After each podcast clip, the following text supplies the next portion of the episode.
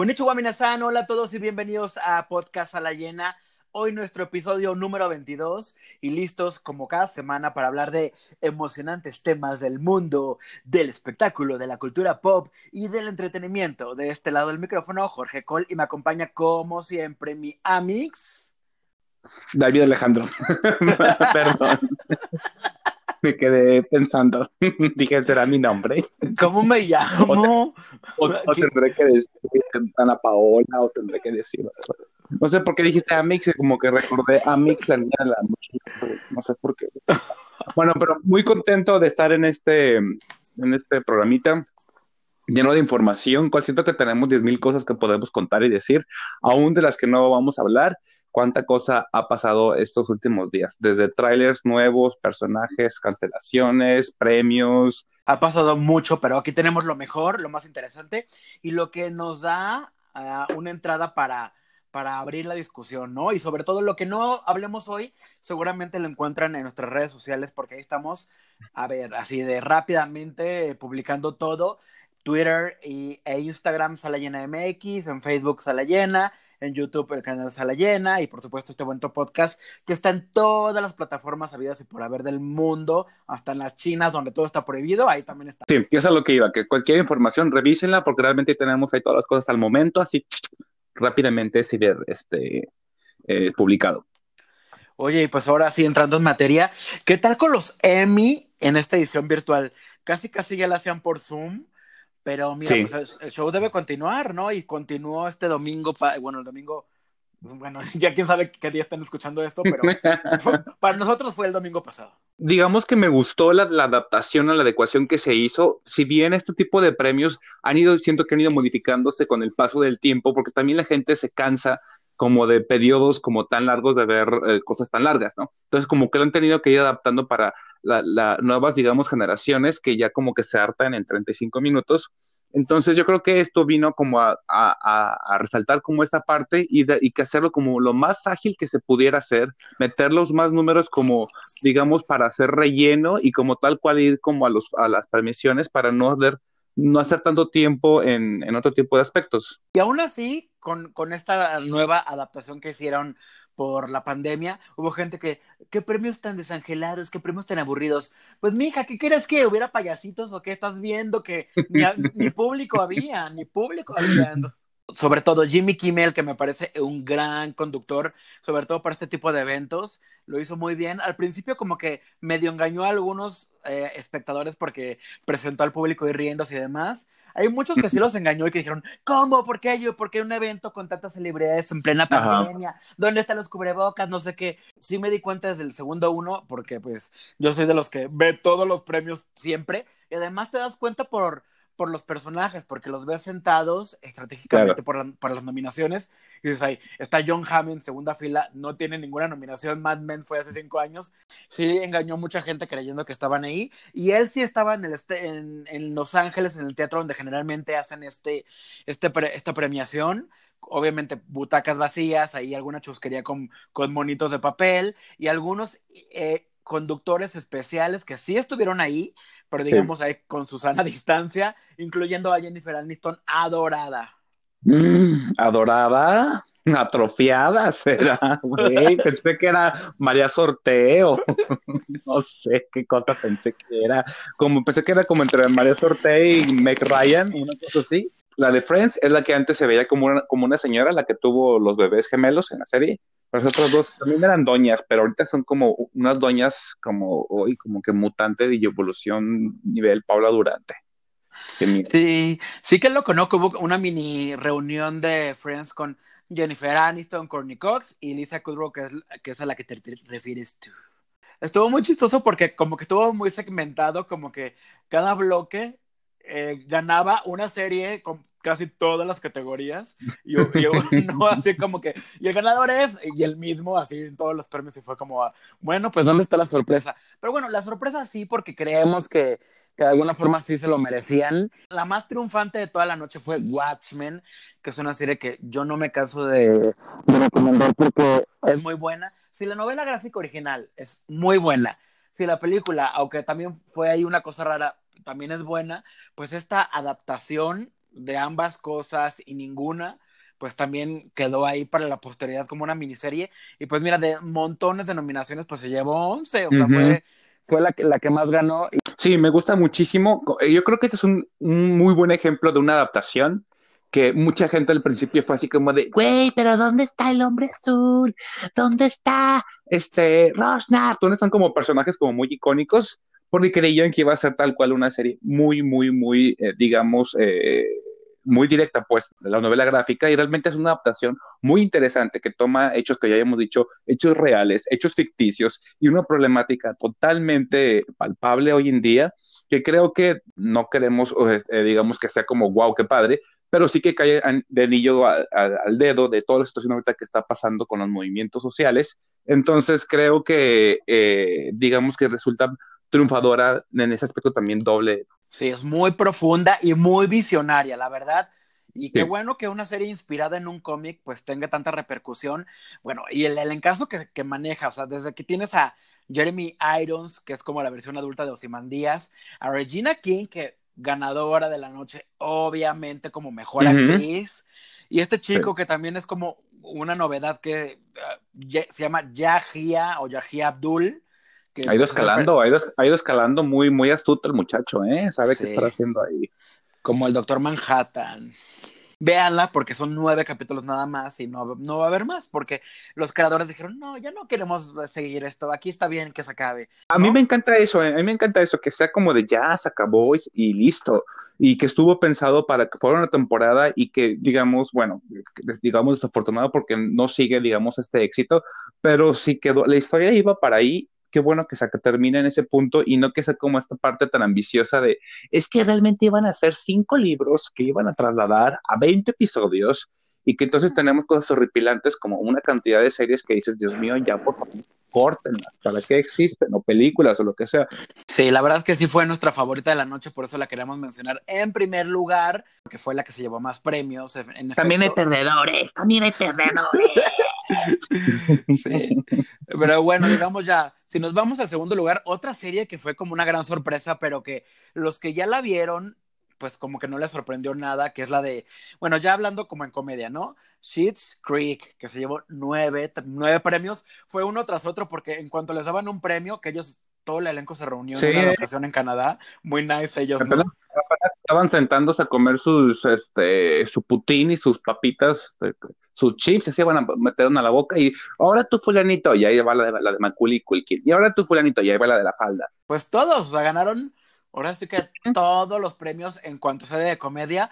Yo la verdad he visto muy poco de ella porque por lo menos aquí en Latinoamérica sí se puede ver, pero se puede ver como todo con una suscripción a Paramount Plus. Ya vamos a hablar en el próximo episodio de las miles de opciones de streaming que ya hay en la vida, pero triunfante esta producción canadiense que pues es un humor como un poquito más inteligente con personajes ahí de alta sociedad que medio ridiculizan a los ricos, medio, medio Paris Hilton, muchos de ellos. Este, ¿llevan ya cinco temporadas y van a ser la sexta o ya o llevan seis temporadas? Según yo ya, ya terminó. Yo hasta donde mi mente recuerda ya se despidieron este año del... De, Entonces, eh, yo tengo una teoría llena de maldad en la que veo varias, varias series de las que están ahí nominadas y veo que, güey, hay unas que son así de esquizofrenia, depresión, eh, ondas de movimientos sociales de negros, feminismo, ondas así súper, este, muy, muy tóxicas. Y esta serie que como que les pone un poquito el panorama lleno de amabilidad, de amor y de risas. Yo, en mi, en mi opinión, este, muy humilde, llena de toxicidad y veneno, siento que sí le dieron estos premios como para dar como un respiro y de, de alegría al 2020 lleno de, de COVID. Yo he visto dos episodios de esta serie y sentí que vi como 40 capítulos de la novela de las, de las 8 de la noche del canal 2 o de las 6 de la tarde del canal 13. No se me hizo como la gran, o sea, como, eh, como este pedo de ganarse tantos premios, yo no lo sentí como tan, digamos, merecido. ¿Y será que también por ser ya la última temporada también decidieron darle ya los premios? Son 80 episodios en total, ¿es? De las seis temporadas. Sí, acabó en abril efectivamente la serie. En Netflix Estados Unidos está. Como que el, humor no me causó, no me causaba gracia. Como hay, series que ves como de, chiste, no sé, no sé, por ejemplo Friends, ¿no? Que viven en el mundo de Friends y que entonces no te pones a preguntarte demasiadas cosas porque como que todo es muy lógico ahí, todo es muy, muy risueño y demás. Y creo que esta como que no me causaba eso. Yo sentía como que estaba viendo una, una novela chafa. No sé, siento que hasta nosotros los nobles tiene muchísimo más ingenio y, y, y carisma que esto. Obviamente sí tiene que ver que la gente, digamos, estadounidense hace una conexión por ciertos acentos, por ciertas bromas, por ciertos gags que los que te identificas, y entonces quizás ahí haya una conexión. Pero yo al menos conmigo, que estoy como más alejado, digamos, como de, digamos, de esta cultura, yo sí lo sentí como, como una serie que estaba sufriendo al verla. Tampoco es mi, mi tipo de humor. La verdad es que en general las series de comedia no son las que yo prefiero. Yo creo que si, el, si alguien es su tipo de comedia, pues miren, ahí está la opción, por algo habrá ganado. Nosotros eh, no somos fans. Así que de esta familia de, de, series de comedia pasamos a otra familia que también se llevó montones de premios, pero ya en la categoría de drama. Y es esta serie de, de HBO que se llama Succession, que se llevó siete premios. También es una serie eh, que tiene dos temporadas, que habla de una familia y que también ha triunfado mucho. Bueno, HBO, ¿cuántos premios no se llevó esta noche?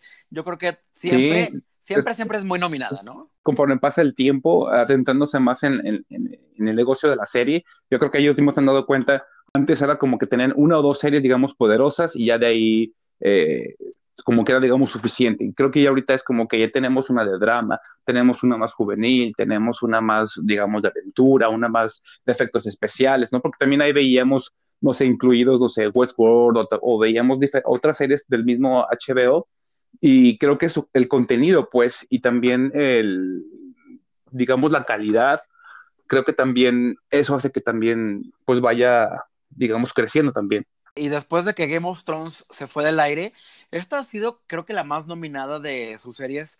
Lleva acumuladas 32 y es una serie muy particular porque la verdad es que los personajes son muy odiosos pero son uh -huh. esos personajes que son tan odiosos que, que, no puedes dejar de verlos y te gusta la serie y te enganchan y quieres conocer más de ellos, y, pero sí son personajes malvados y que tienen uh -huh. ahí como una oscuridad y un, y un oscuro eh, sentido del humor, es cínica, uh -huh. sarcástica, así que pues algo habrá hecho bien Succession para que también esté dentro de las más ganadoras y triunfantes y pues también se llevó todo, o sea, es lo que les digo, parece que si hubieran estado en una mesa ya mejor se hubiera parado todo el elenco a recibir uno tras otro su premio, porque así ganaron todo. Aquí vimos unos premios, pero se entregaron más. Obviamente, como el tiempo al aire, pues no nos da para entregar mil premios.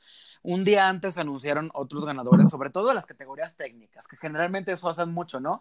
Entregan como uh -huh. lo, lo técnico un día antes. Toda esa parte técnica, pues no era precisamente la, la, la parte comercial. Qué fuerte que este año siempre Entertainment, que es la alfombra roja y, y ahora sí no tuvieron su alfombra para desfilar harto vestido de diseñador, porque todos en su casita ahí, eh, unos que en pijama, otros como que agarraron del closet así como que lo más, lo que encontraron, o sea, como que pues no, cero glamour. I'm sorry for you, Mitzi. Y bueno, The Mandalorian, esta serie de Disney Channel que es como pues una spin-off de Star Wars, se llevó siete Emmys, o sea, está bien, la verdad. Obviamente son premios técnicos, como les digo, que es el de coordinación de dobles, efectos visuales, se llevó dos por mezcla de sonido, composición musical, diseño de producción, fotografía en una serie. Pues es que esta serie es eso. Yo creo que está perfecto que se haya llevado estos premios porque es buena, la verdad es que es buena. Yo no soy el gran fan de Star Wars, yo soy Trekkie, soy fan de Star Trek, pero pues me gusta, ¿no? Y además... Soy Trekkie. Pues una truquera.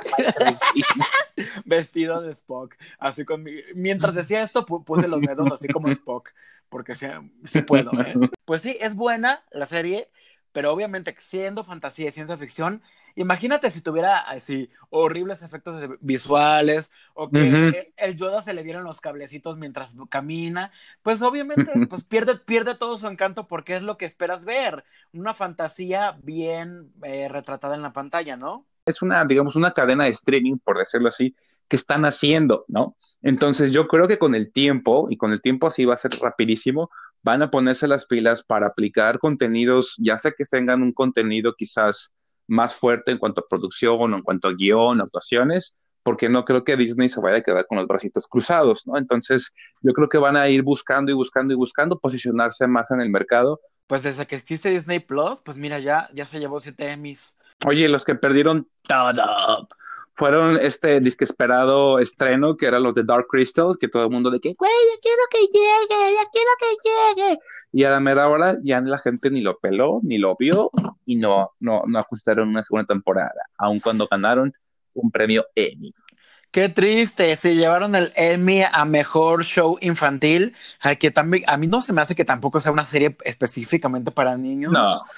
No, infantil. Yo creo que la veo, si la ve un niño, de, hecho, desde la primera película, si la veías de muy niño, te, la película te enfadaba muchísimo. Y la serie, como que la quisieron incluso, yo creo que madurar un poquito más, como ahí, como con unos tonos ahí, como digamos, de Game of Thrones en el aspecto ahí del, del, del, del trama, como complejizarlo un poco más. Entonces, no creo que sea para niños en absoluto. Digo, no porque haya desnudos de elfos, pero sí por el contenido, pues.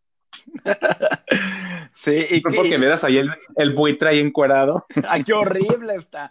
Ay, a mí sí me gustó la serie y yo sí estaba esperando la segunda temporada que estaba anunciada. Pero ¿qué pasó? Bueno, ustedes dirán, claro, Netflix, o sea, en la pandemia, pues ellos ganaron más que nadie, sí, eso es cierto, pero también es cierto que, que como a todos les afectó en su bolsillo, incluso a ellos, pues también Netflix dijo, a ver, hay producciones que son muy costosas de hacer y que ya mejor las vamos a decir gracias porque no tenemos ya tantos tanto presupuesto. Esto es real. Entonces, esta es muy costosa de hacer y le dijeron, bye. Es que esta era como tal cual muy artística, digamos muy artesanal. O sea, sí eran, sí había mucha marioneta, sí había mucho animador 2D, sí había mucho animador 3D, entonces sí había un trabajo muy fuerte ahí metido. Y dices, güey, si esto me está ganando, un chingo y Elite 3 con no sé cuánto, con no sé qué basuras, me consigo no sé cuántos millones de dólares, pues lo siento, voy a meter esta novela, la décima temporada, y hasta luego. Hasta luego, Dark Crystal. Qué lástima, las, de las series de fantasía siempre son las primeras que, que eliminan, las que cancelan, las que... y la putería la que triunfa y hablando de putería, hablando de la putería de que muy triunfante, pues que gana la Zendaya. A mí me dio mucho gusto, yo, yo estaba así, igual que ella o más emocionado. Es una serie que me gustó mucho en su momento cuando la vi y creo que el personaje sí, creo que sí explotó mucho de la, de la chica como actriz y este y la serie en general a mí también me llamó mucho la atención. Sí, Zendaya tiene muchos fans y además pues se destacó que ella siendo muy joven porque tiene 24 años, pues haya sido como la gran ganadora mejor actriz en esta categoría de drama. Y sí, Euforia sí la recomendamos. Otra serie de HBO, como ya vimos, son muchas las de HBO que han, que han ganado. Incluso hubo una batalla ahí de Hulk contra Wolverine sin querer queriendo, ¿viste? Sí, porque vi que estaba Hugh Jackman y este, este Mark. Mark Ruffalo en la misma categoría, que era mejor actor de miniserie o película para televisión, con proyecto de HBO. ¿Y qué creen? Pues que perdió, perdió nuestro Logan, perdió Hugh Jackman. Perdió Con una película bien buena que se llama Bad Education, que ella, esa película sí ganó mejor película para televisión. Véanla, vale mucho la pena y es un personaje ahí este truculento nuestro nuestro Hugh Jackman pero Mark Ruffalo qué tal es que también Mark Ruffalo hizo esta serie que a mí se me hace muy pasada de melodrama la verdad pero él hace un papel doble es muy novela, es muy novela, ¿eh? o sea, tiene unos tonos como que de repente como, como que bájale tres rayitas a su melodrama, pero él hace dos personajes que son unos gemelos. I know this match is true. I know this match is true. El nombre, ¿no? Pero está bueno. en español se llama La innegable verdad.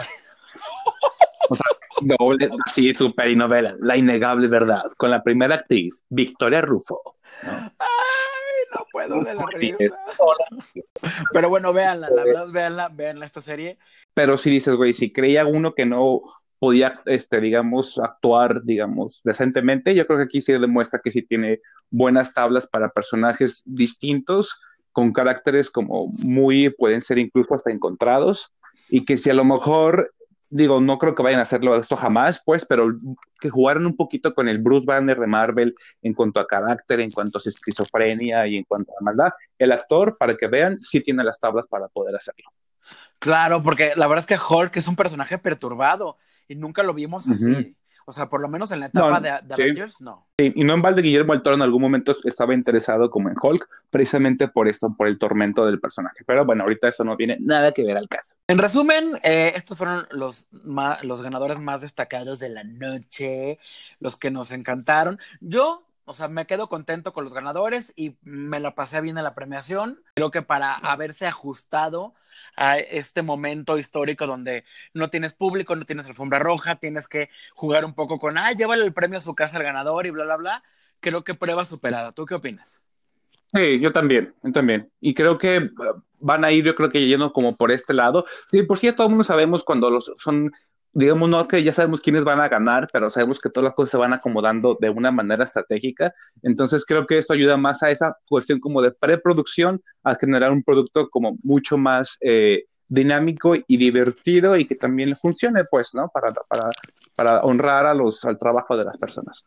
Y bueno, este fue nuestro bonito comentario de la 72 entrega de los Emmy Awards. Bueno, y siguiendo con las recomendaciones, tenemos tres reseñas de tres títulos recientes.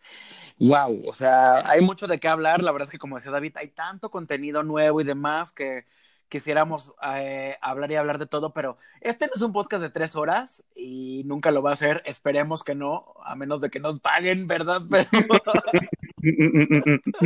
a menos de que seamos Marta de baile. Va a ser como este, estos programas de, de, MTV este, que duraban así todo el fin de semana, cinco horas, 20 horas seguidas. Así vamos, y ya que nos, ya que nos patrocinen, ya que nos apadrinen. Bueno, vamos a hablar de la película The Devil All the Time, de Jurassic World, Campamento Cretácico y de Tenet. ¡Agárrense! ¡Agárrense! Agárrate porque si no te tiran. Bueno, empezamos con quién? Con el, el diablo en todas partes. El diablo a todas horas. Ah, Lo primero que nos atrajo era obviamente el cast, ¿no? Porque hay gente que está muy interesante como es Tom Holland, Bill Skarsgård, Robert Pattinson, bueno, entre otros que vamos a mencionar, pero esta película pues está bien darks y es una película original de Netflix. Eh, ¿Qué impresión te dio a ti, tú que también la pudimos ver este fin de semana de estreno? Pues eh, como dices, el cast sí está entretenido porque como dices, es como un Dream Team, ¿no? Así como de, ¡Ah! tienes al, al vampiro y tienes al actor y tienes al niño y tienes al viejito y a la señora. Ah, a mí en lo particular hay cosas que sí me llamaron mucho la atención como de manera padre y hay otras como que no se las compro. Eh, como dices, la parte de los personajes y cómo armaron más o menos la historia, eh, como que sí me, me, engancha, aunque hay un punto de la, de la, de la historia, sin decir spoilers, que, que, como que se vuelve muy predecible, ¿no? Digo, como para contar un poco la, la trama, es el chico de, de, eso que se llama como Bill, ¿Se llama Bill el actor? Bill Skarsgård, sí.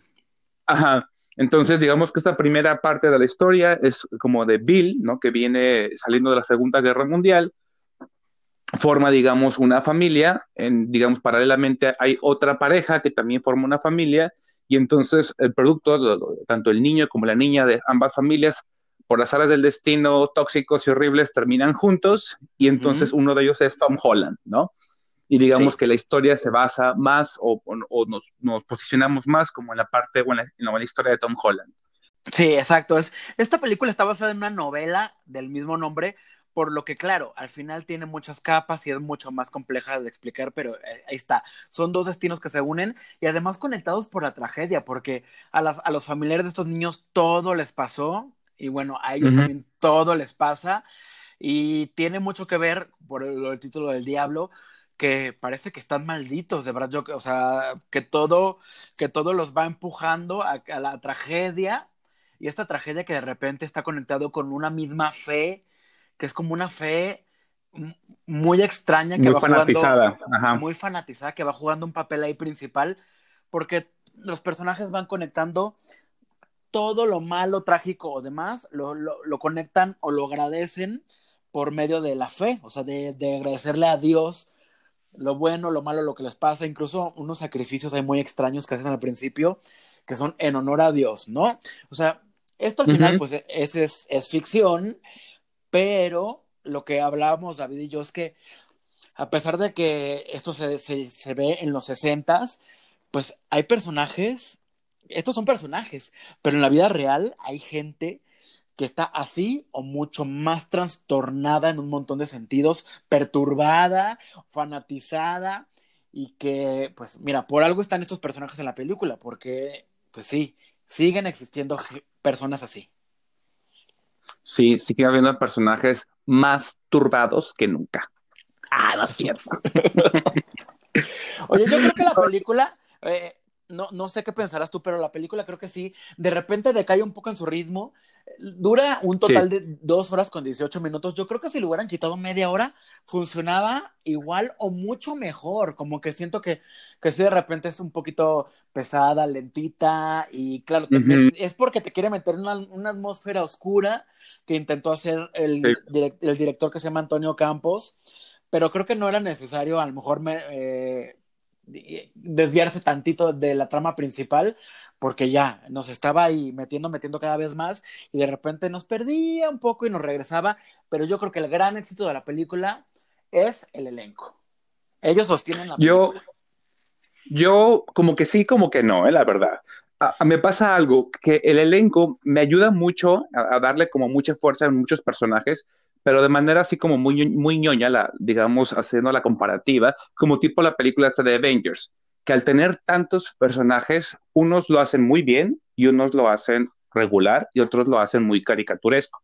Entonces, eh, por ejemplo, al principio le dan mucha fuerza a, Bill, digamos, al papá de Tom Holland, Sí. Y, me gusta, ¿no? Digamos, como es, digamos, esta parte de la historia, pero como dices, es muy cansado, porque al final de cuentas dices, ¿y todo para qué? Si realmente el protagonista digamos que es Tom Holland, ¿no? Digamos que es como la historia mayor, ¿no? Entonces, como que te alargan mucho ese proceso y, este, y, y ya entonces a mí, como que ya entonces digo, ¿sabes qué? Prefería como el primer protagonista, porque yo Tom Holland ya yo no le creí su personaje, así sinceramente.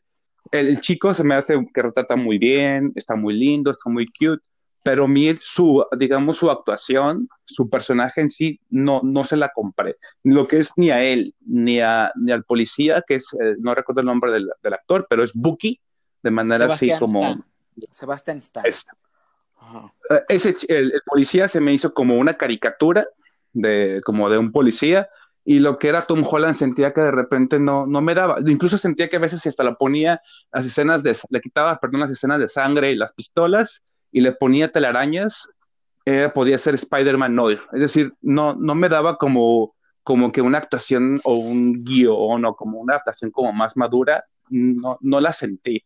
Sentí como que más bien era todo el tiempo era el mismo chiquillo haciendo pues como queriendo ser como, no sé, como este héroe americano, que también ese tipo de personajes a mí en lo particular no me agradan este tipo de historias muy, muy, eh, digamos, estadounidenses. No digo, eso sí como una, parte una parte personal que no soy muy fanático como de todas estas historias eh, como entre bélicas que ponen como a los soldados como a héroes, que siempre ponen como a los, eh, a los extranjeros como una amenaza, un problema, ¿no? Incluso ya ves que en la primera escena se ve un, un soldado estadounidense que está crucificado y es como ¿no? Como, oh, qué horrible, ¿no? Y te ponen la primera imagen como para que digas, oh, mira, es una película muy cruda, muy culera, muy real. Pero pues, o sea, siempre te ponen como esa perspectiva, pero no te ponen que también aquí en Estados Unidos había campos de concentración que tenían los japoneses de maneras espantosas y, y horribles. Entonces, a mí esos dos personajes, que son de los principales, yo eh, no hice mucha conexión con ellos dos, sinceramente. Todos tienen cierta oscuridad y por eso como que a huevo, los, o sea, como que quieran explotar esas historias, pero no todos funcionan. Ese del policía en especial, yo también, si hubiéramos quitado todas las escenas de él, no pasa nada, o sea, no, no necesitas al personaje, o sea, puedes cerrar, cerrar la historia de otro modo sin necesidad de ese personaje. A mí, en cambio, Tom Holland me gustó porque para mí siempre es, en mi cabeza siempre es Spider-Man, o la escena de lo imposible, pobrecito, cuando lo van arrastrando la corriente del tsunami con Naomi Watts, pero cuando pero tenía como no sé, era bien chiquito, era, era como su primera película. Pero bueno, pero me gustó verlo aquí en algo diferente. Pero yo creo que también me ganó mucho por dos escenas que son las casi del clímax, que no voy a hablar mucho de ellas porque si no la han visto. Pero hay una escena donde él llega a la iglesia llega a la iglesia a confrontar, no es que no es un sacerdote, pero es un reverendo, ¿no? Se, le llama. A que Robert Pattinson. Robert Pattinson hace el papel de este reverendo que es un hijo de la... Ajá, porque es un personaje, es una persona mala, eh, o sea, él- dentro de toda la oscuridad, él que representa a la iglesia y demás, es un personaje oscuro y malo, o sea, de verdad es malo. Llega Tom Holland a confrontarlo por una cosa que pasa y esa escena me gustó mucho porque creo que es donde nos da más matices de, de qué puede hacer Tom Holland como actor. O sea, si yo fuera actor y fuera Tom Holland, Yeah. ese- esa escena la usaría para mi demo reel, para llevarlo así de, para subirla a YouTube. Miren aquí mi escena para un casting, ¿no? Yo, yo- siento que pudo haber traído su mascarita de Spider-Man por en vez de, en vez de una gorrita y pudo haber sido Peter Parker. No sé si te fijaste que hasta todo el tiempo al pobre chiquillo lo pusieron a fumar. Siento que era para eso mismo, como para darle una seriedad al personaje que creo que no alcanzó a tener. Porque todo el tiempo estaba fume y fume y fume y fume. Y fume. Una manera, a mi gusto, está un poquito exagerada. me pasa con Robert Pattinson que él no me gusta, no me gusta, de verdad no me gusta como actor. No creo que sea malo, porque ha demostrado que le han ofrecido montones de películas como así de cine de arte, digamos, raras, contemplativas, como la quieras llamar, y lo hace bien, pero él no me termina de convencer. Pero este, este personaje pues sí, sí le da, el que creo que siempre está como en el mismo tono cuando quiere ser oscuro, como que aquí se ve un, ma- un matiz diferente, pero igual pues bueno, yo creo que los fans lo apreciarán mucho su trabajo. Yo en especial no me encanta él, lo siento. como que había que de repente algunos personajes que me sacaban ahí de, de la de su de su como de la historia, es decir, la, la querían como poner muy cruda, ¿no? Y muy así, pero como que otros era así como de, "Ña, no te la compro. Otra cosa sí que ya de manera ya muy ñoña no me gustó, que lo que te había comentado, era eh, como este tipo de historias que aparte de lo de como ese espíritu estadounidense que está ahí siempre presente, a veces de manera bonita, a veces de manera más oscura, aquí está como de esas dos partes, siento que juega por un lado como la parte de decir, mira como todo el pedo que hacen las armas y, el fanatizarse, independientemente de si es con Dios o con otra cosa, pero como esta onda de la violencia te lleva a hacer ciertas cosas, ¿no? Pero al final la respuesta a todo es, es este, Tom Holland con una pistola, ¿no? Entonces Ajá. es como de, eh, eh, este discurso de veras es muy cansado y creo que eh, no ayuda a la larga, ya en cuestiones de manera como más ñoñas, en la de construcción como de una sociedad en la que ya vemos como, sobre todo aquí en la, en la parte de, de- de Estados Unidos, es de, de verdad, Cole, es muy, muy desilusionante cómo esta onda de, de la violencia con las armas este, está tan como normalizado como el, eh, su, su uso y realmente las consecuencias que pueden ser tan fatales. Completamente de acuerdo. Oye, ¿y sabes quién es, quién es productor de esta película? Jake Gyllenhaal. Quizás él sugirió a Tom Holland para, para este papel, ¿eh? En una de esas no estoy tan perdido Pues, y él, y él Yo, yo leí, guiño, guiño, seguramente en el after party se la pasaron los dos, pero sí, no te voy a decir qué haciendo, pero seguramente sí. Y este, pero según que Jake, no me acuerdo si, si él no sabía que Tom Holland estaba en la producción o al revés, Tom Holland no sabía que Jake estaba del productor. Guiño, guiño. Ay, ajá. Bueno, el chiste es que pues ahí está la película The Devil All the Time, que además, si ustedes dicen, "Ay, ¿y el, y el narrador qué onda? La voz del narrador, que se llama Donald Ray Pollock, es el autor del libro. O sea, él, el director, Mm. dijo, dijo, quiero que el narrador, pues, que, que mejor, pues sea el mismo que escribió la historia, que bueno, estuvo bien, la verdad creo que le pone su voz ahí como medio, medio novelesca de, de novela, de novela negra. Por tiempo sí decía, ¿no? A lo mejor la voz es de Tom Holland viejito. A lo mejor la Claro. voz es del abuelo, ¿no? Del papá que resucitó, de la mamá que resucitó, del hijo que va a renacer. Entonces, como que ahí te lleva el, rena- el narrador eh, por, la, por la historia. Y también hay como un soundtrack para la gente que le gusta, eh, digamos, el estilo de canciones como de country y de canciones este, de parques de diversiones gringos, gringos, gringos, gringos.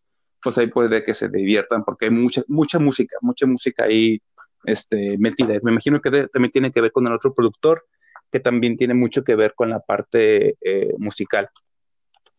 Sí, creo que, o sea, no es un desperdicio esta película, no la pasé mal, la verdad. O sea, si, si la tendría que ver otra vez, la vería, pero no es mi favorita así en ningún, en ningún momento y no creo que, que trascienda más allá de lo que ya vimos. Eh, si les gusta el, el suspenso psicológico, el thriller, las películas oscuras, pues yo creo que eh, esta, esta película puede ser para ustedes. Para mí, la verdad, creo que más allá de la película en sí misma, creo que los actores lograron eh, que avanzara, ¿no? Porque ya mencionamos algunos, pero está también Jason Clark y Really Cute, que hacen una pareja muy tóxica, que, tienen ahí unos, unos fetiches muy particulares. Pero, por ejemplo, Baby Cole, esa pareja estuvo bien forzada, es como de, nomás como para que embonara en ciertas partes de la película, pero como dices, tanto ellos como el, el- el hermano, el Bucky, eh, como que decías, güey, no, no le encuentro mucho, no sé, pues como, ¿para qué darle tanto tiempo a esos personajes si realmente no tienen mucho que ver? Porque al final conectan en la última escena, o sea, conectan con nuestro protagonista hasta el final. Y usted Y si se va a dar cuenta de, de- de cómo conectan como 40 minutos antes. Claro, si cortamos esas escenas también, no, o sea, no pasan, o sea, pudo haber una escena alternativa donde Tom Holland no encuentre Right y se termine. ¡Super spoiler! También está la chica que hace Alicia en el País de las Maravillas, que no recuerdo su nombre. Mia Wasikowska. Eliza Scanlon, que hace a Lenora, que es la otra chica, digamos, con la, Ujú. con la que creció él. Que es lo de Eh, Sharp, es lo de Sharp Objects, ¿no? Sí, ella me gusta, ¿eh? La verdad que creo que... que- Sí, Y siempre tiene Me papeles como medio, medio de loca. sí, me, me gustó su personaje, me gustó su personaje, como que a ella totalmente sí le creí. Ay, te voy a decir eso, porque también había partes en las que no sabía si el actor era de los ochentas, de los noventas, de los 2010, como que algunas, algunas caracterizaciones estaban muy bien llevadas y otras como que estaban muy modernizadas. Sí, a mí también me Ya. Era muy payasa. Me perdió en el tiempo también, no, tengo que decirlo. Pero como dices, la película no es, no es, no es, no es mala, ni, ni es tan apestosa, pero tampoco crean que están viendo una película así súper ganadora de no sé cuántos premios, tampoco se vayan por ese lado. Bueno, y ahora nos vamos a poner un poquito más luminosos y divertidos porque quiero comentar sobre esta serie animada que a David así me, me super bufó cuando le dije, hay que verla, porque Ah. no, no quería. Pero yo como soy muy fan de la franquicia de Jurassic Park desde chiquito, ob- eh, pues obviamente no puede dejar de ver Jurassic World, Campamento Cretácico, que es una miniserie animada que estrenó Netflix con ocho capítulos nada más de 20 minutos. Yo por eso sí me la devoré en el fin de semana, porque es muy, muy rápida de ver y cada capítulo termina como en un cliffhanger ahí que te mantiene como con ganas de ver el que sigue. Y esta serie que está como eh, situada simultáneamente a la primera película de Jurassic World. O sea, mientras está allá el personaje de Chris Pratt, de Chris Pratt y la otra corriendo en tacones por todos lados, tacones. Esto sucede al mismo ¿Tú? tiempo. Yo no. Yo, tú- yo te vi, yo te, yo te vi en tacones tomándote fotos en Instagram. Ah, sí, ¿eh? Sí, era yo, sí, era yo. Pero bueno, no, mientras está la película pasando, se supone que simultáneamente está esta historia que, que sigue a seis adolescentes que, que, digamos, llegan a un campamento que pretenden abrir dentro de esta isla de Jurassic World. Y está padre porque son seis chavitos, pero son como, cada uno tiene una nacionalidad, o sea, que también están incluyendo, Sí. o, son, o son inclusivos. Tienen a una chica que, pues supongo que debe ser mexicana, porque... La hija del carnicero. Es la hija del carnicero. la hija del carnicero. Así se va a llamar la novela. La hija Sí, del la- carnicero. Sí, es la hija del carnicero, qué risa. No, No, sí, está- es que sí, sí, ve- sí- sí vi el primer episodio, por eso sí la vi Ah, a la niñita. Pues, pues mis papás son los que traen la comida. sí, está el chico asiático, está una chica que es como de alto rendimiento, la influencer, Ujú. la típica influencer que está grabando todo, un niño tímido que es, eh, que es negro, pero que él eh, de toda la vida ama a los dinosaurios, que se le, muere su pa- se le muere su papá y pues su gran sueño era ir a Jurassic World, ¿no? Y están ahí seis personajes que ellos son los, a los que seguimos en la historia. Ellos en algún momento se encuentran con la Indominus Rex, que pues es la gran villana inventada de Jurassic World, la película. Y tenemos ahí como crossover, de repente aparece un, un personaje de la película. O sea, dudo que siga porque, o a menos de que siga con otro nombre, porque, pues como les comento, pues ya se imaginarán que tiene un fin y que no pueden quedar los chicos varados ahí en la isla para siempre, porque pues ya hay otras Ujú. historias que, que contar, ¿no? Entonces fueron ocho Sí. capítulos. Steven Spielberg regresa como productor, porque pues él, él es papá de Jurassic Park, entonces decidió sí involucrarse y darle como su eh, como su como su visto bueno a esta, visto- a esta serie. Más de un episodio en lo que estaba haciéndose popis, lo puse. Otro día, y otro día, y otro día, y otro día. No, lo estuve, lo, lo vi justamente hoy obviamente que es para un público totalmente para niños. A mí por lo mismo me hubiera gustado que la animación hubiera sido como más locochona. Exacto. Ya de manera así muy más exigente, porque los niños quedan como en este espectro de entre que parecen Barbies y Kens y monitos de Toy Story. Me hubiera gustado que hubieran sido como personajes como más, digamos, más modernos, porque como que la animación se ve, no antigua, pero no sé cómo decirlo. Ahorita, con tantos productos que hay, siento que, eh, digo, no hay como que hacerlo lo más deformes o lo más raros o lo más, este, eh, extraños del universo, pero creo que a lo mejor un, un, una modernización hubiera, sido, hubiera gustado mucho, porque los bonitos están como muy tronquitos, no sé cómo decirlo. Sí, yo tampoco me lo explico, pero sí, la animación es de DreamWorks, pero siento que le echaron mucho más ganas a la animación de los dinosaurios que a la animación sí. de, de, los, de los personajes humanos, no le echaron muchas ganitas eh, uh -huh. a, a hacer algo propositivo.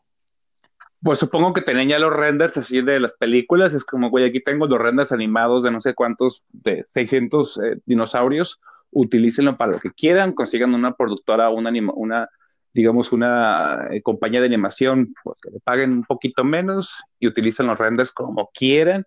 Porque al final de cuentas, pues cuando tienen ese tipo de tecnología pueden seguir utilizando para lo que sea, lo que sea, y seguir como explotando, digamos, la, la franquicia, porque ya tienen prácticamente como los actores y las actrices y los monitos para siempre, para cuando los quieran seguir usando.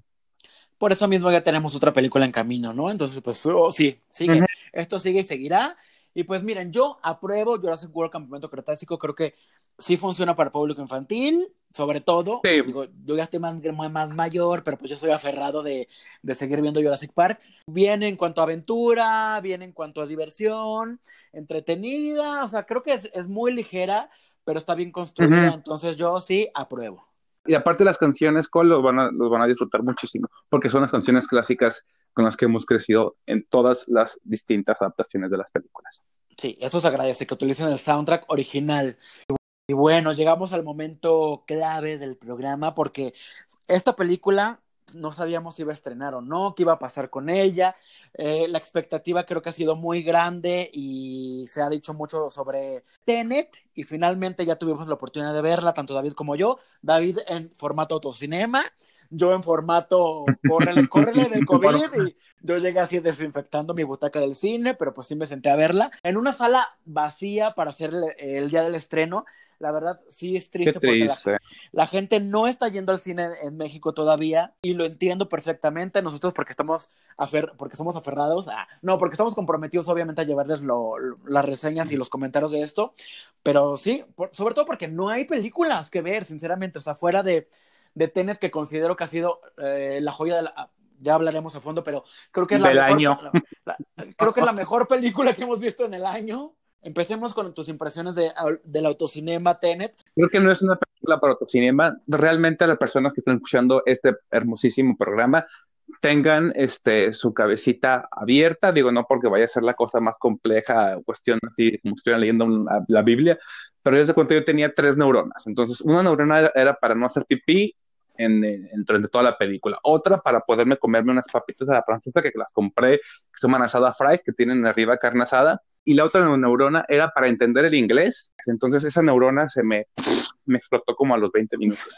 Hay también una, una parte, digamos, física y de, y de teorías y de toda la, la parte que, digamos, respalda como a, la, a, los fundamentos que tiene la misma película. Era como de, güey, es demasiado entonces tengan cuidado cuando la vean, de que sí tengan subtítulos muy bonitos o los pongan con la voz de Goku para que entonces entiendan a la perfección. Sí, yo sí recomiendo que vayan súper despiertos con el café así cargado para que dura dos horas y media la película, entonces pues no que, o sea, tampoco creo que es una tragedia, pero sí hay que poner mucha atención porque sí. es una película compleja que empieza como un thriller, luego mete temas de espionaje, luego uh -huh. mete temas de viaje, viajes en el tiempo, y si le pones tu atención la entiendes, ¿no? La entiendes, pero creo que sí tiene su grado de dificultad, y es una película muy, Cristo, muy Christopher Nolan. Cuando sí. decimos esto de que, ay, esta película es muy así, como decimos del director, es porque hay algo ya que es difícil explicar en los sellos de, del director. Colores, ¿no? Actores o actrices que, que, siempre están trabajando de una manera conjunta y no porque no, no conozcan a más, sino porque también porque ya conocen de una manera más padre cómo trabajan, ¿no? Entonces, sí, sí te entiendo perfectamente. Bueno, vamos por partes.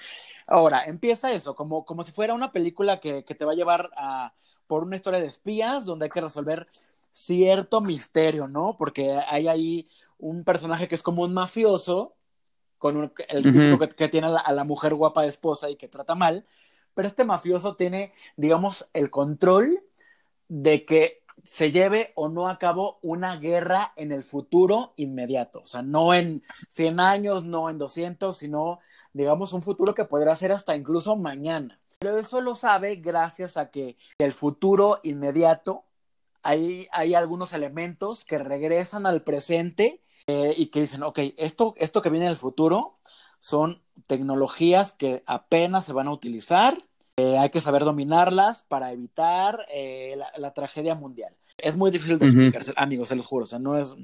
Pero bueno, va, va por ahí.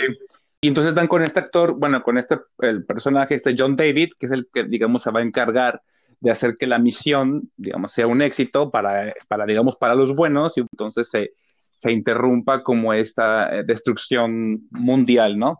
Con todo esto, pero entonces ahí es cuando llegan otros personajes, como por decir Robert Pattinson. Que es como se convierte en una especie de amigo, el protagonista, y otros personajes más que le van a ir dando como fuerza y seguimiento, que no sabes, digamos, en algunos momentos si van a ser como qué tan villanos o qué tan aliados van a ser a lo largo de la película. Por eso los datos que te están dando son incluso para el espectador, son nuevos, porque no nomás es como que te dicen, sí, tómate esta pastilla y vas a ma- manejar, vas a correr más rápido. No, es como te, así como le explican al, al protagonista como más o menos la lógica de cómo funciona el tiempo, también uno tiene que entender como eso, no, digamos que tragarse toda esa información y entonces irla procesando e irla viendo cómo se lleva a cabo durante la película. No es de esas películas en las que dices, ah, ya- ya sé en qué, en qué va a acabar. O sea, no es tan predecible, o por lo menos eh, no de la forma en que tú crees. Porque en Tenet no hay forma en que, en que realmente.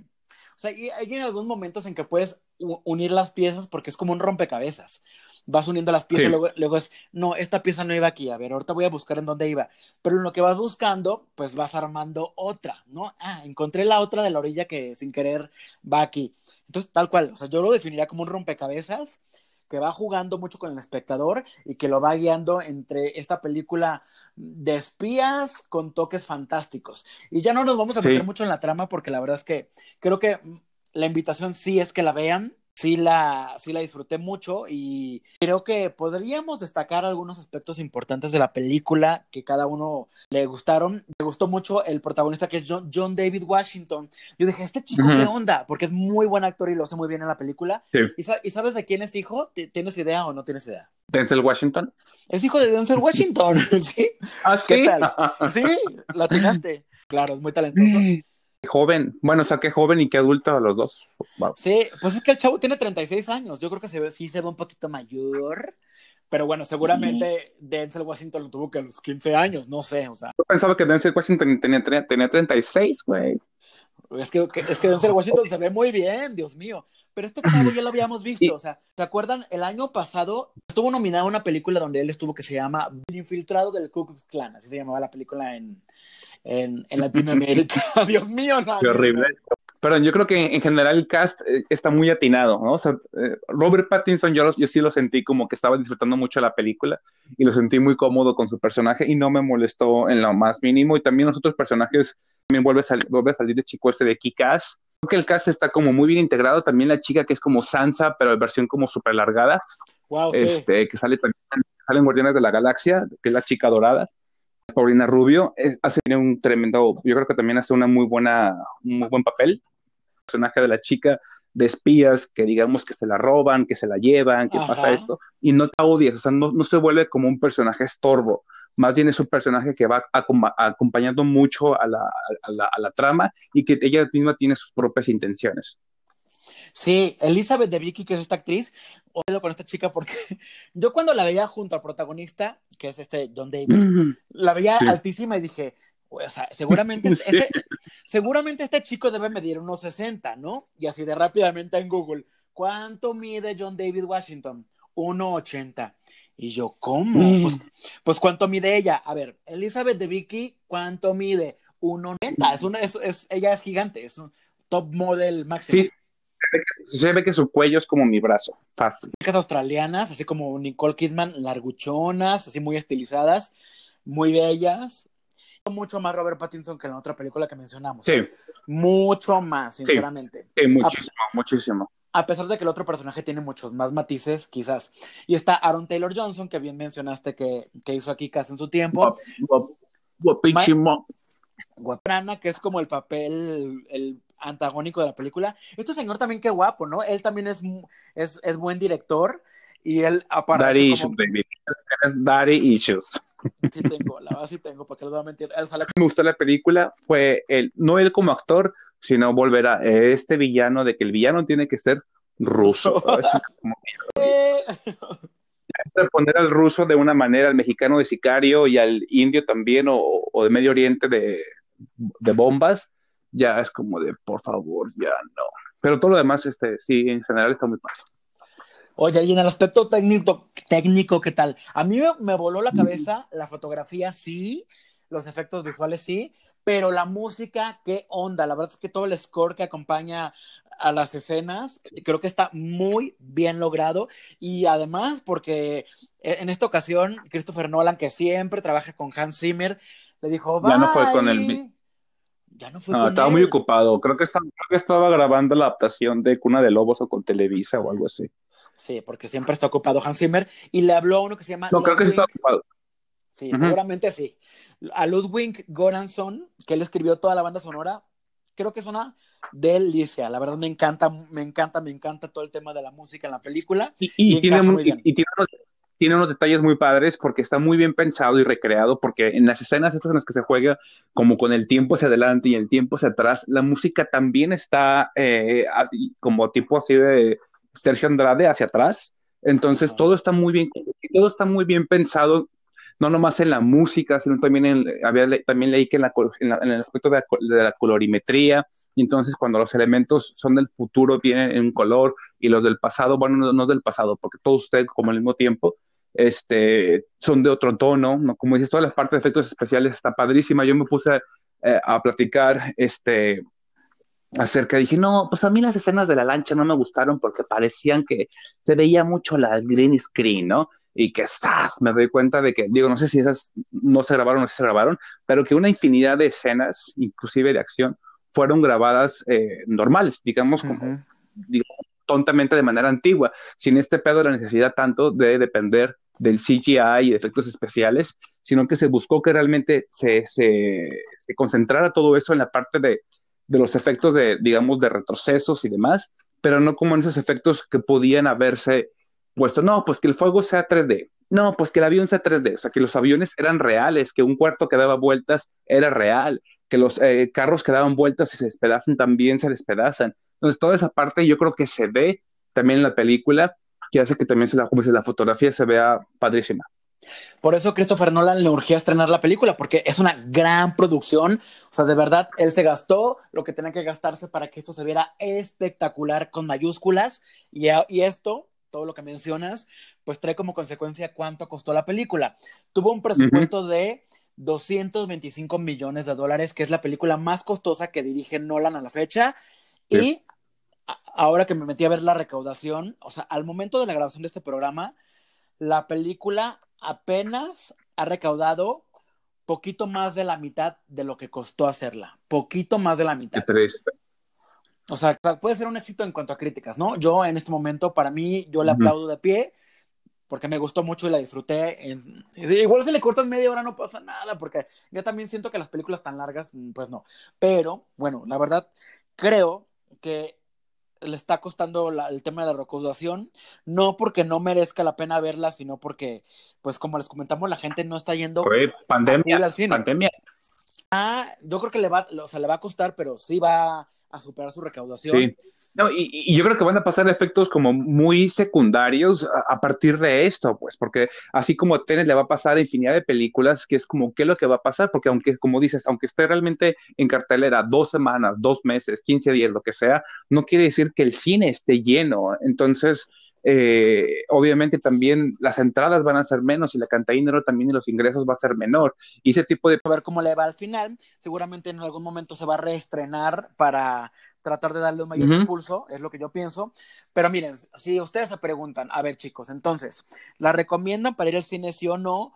Porque pues no estoy saliendo de mi casa más que al súper o que estoy trabajando en casa o que no tengo mucho dinero. Pues miren, yo diría sí, o sea, si de verdad tienen ganas de ir al cine, que sí es una experiencia padre siempre, y, y no hay mucho en la cartelera porque pues están estrenando, es que no quiero ser mala onda, pero no están estrenando películas muy atractivas, la verdad, para ir a ver.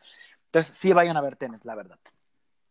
Sí, es una muy buena recomendación. Realmente, vayan a horas, también, no- también uno no se haga la, la víctima, vayan a horas que no estén retacadas, no se tragues no sé cuántas mil cosas, trate de no abrir la boca en el cine, no tome refresco, no tome palomitas, para que no le entre el bicho, póngase a ver su peliculita y listo, disfrútela.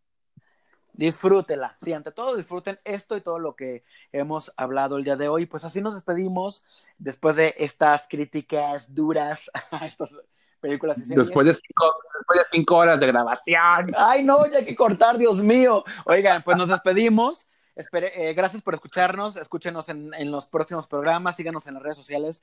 Sala Llena MX, de verdad, no se van a arrepentir de seguirnos. Eh, y diviértanse con nosotros y coméntenos y demás, porque nos encanta interactuar y saber si ya vieron algo de esto, qué les pareció. Y pues mi nombre es Jorge Cor, que se despide desde la Ciudad de México y despidiendo a mis amigos de California. Espero que ya los incendios estén controlados. David Alejandro. Ya aquí estamos la tesorito yo apagándolos. David Alejandro, muchas gracias por todo. Nos escuchamos en la próxima.